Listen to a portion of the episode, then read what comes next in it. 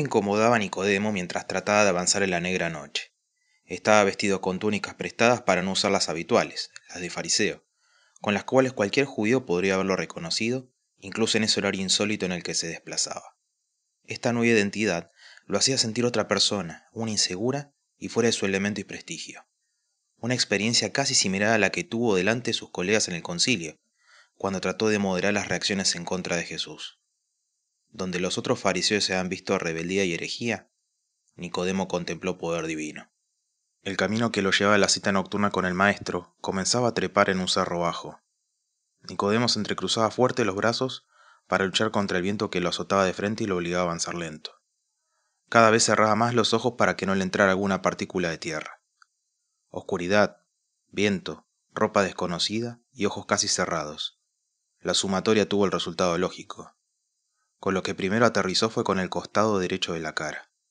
Al tener los brazos cruzados no tuvo tiempo de cubrirse. Tardó unos instantes en entender lo que pasó. Ahí tirado en la tierra estaba uno de los principales del Sanedrín. Pensó en lo que habrían dicho sus colegas si lo vieran en la escena actual. Nicodemo se rió mientras se incorporaba. En uno de los laterales del cerro vio una fogata rodeada de espesos árboles y hacia allí se dirigió. Cuando llegó se alegró que no corriera el viento y miró el camino por donde vino. ¿Lo habría visto Jesús tropezarse? Pero el Mesías parecía más concentrado en mover los troncos de la fogata. Estaba solo. Tratando de hacer las presentaciones pertinentes, Nicodemo decidió iniciar con los saludos protocolares. Rabí, sabemos que eres un maestro que ha venido de parte de Dios, porque nadie podría hacer las señales que tú haces si Dios no estuviera con él. Se sintió orgulloso con su introducción. Hasta lo había llamado Rabí, como le decían sus seguidores, un título que estaba reservado para verdaderos eruditos, como lo era él mismo.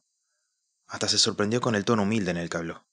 Jesús, mientras miraba el fuego y sin hacer contacto visual, le respondió, ¿De veras está seguro que quien no nazca de nuevo no puede ver el reino de Dios? Nicodemo se enfureció. Este rabí le negó el saludo y le respondía con teología de primer año. A los conversos en la fe judía se acostumbraba a llamarlos recién nacidos ya que ignoraban las verdades profundas de las escrituras. Como buen fariseo instruido, decidió contraatacar. Utilizaría el argumento de Jesús en su contra, lo llevaría hasta el absurdo para demostrar lo ilógico de su premisa. ¿Cómo puede uno nacer de nuevo siendo ya viejo? ¿Acaso puede entrar por segunda vez en el vientre de su madre y volver a nacer? Pero Jesús le respondió, Lo que nace del cuerpo es cuerpo, lo que nace del espíritu es espíritu. No te sorprendas de que te haya dicho, tienen que nacer de nuevo. El viento sopla por donde quiere y lo oye silbar, aunque ignoras de dónde viene y a dónde va. Lo mismo pasa con todo el que nace del Espíritu. Nicodemo cada vez entendía menos lo que Jesús hablaba y exclamó, ¿Cómo puede ser esto posible?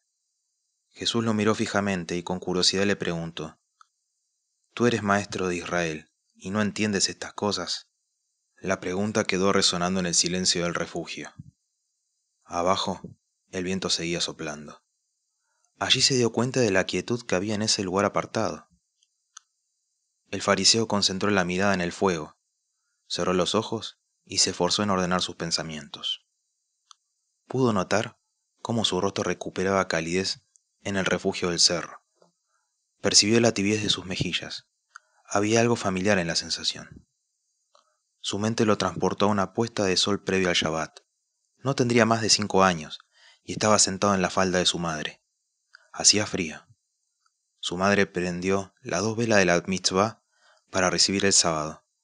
Ahora movía las manos alrededor de las dos llamas y con otro movimiento circular traía la luz hacia ellos mientras se cubría los ojos. La habitación se llenó de una misteriosa presencia y el pequeño Nicodemo se acurrucó contra su madre mientras ella pronunciaba Baruch atah Adonai Eloheinu.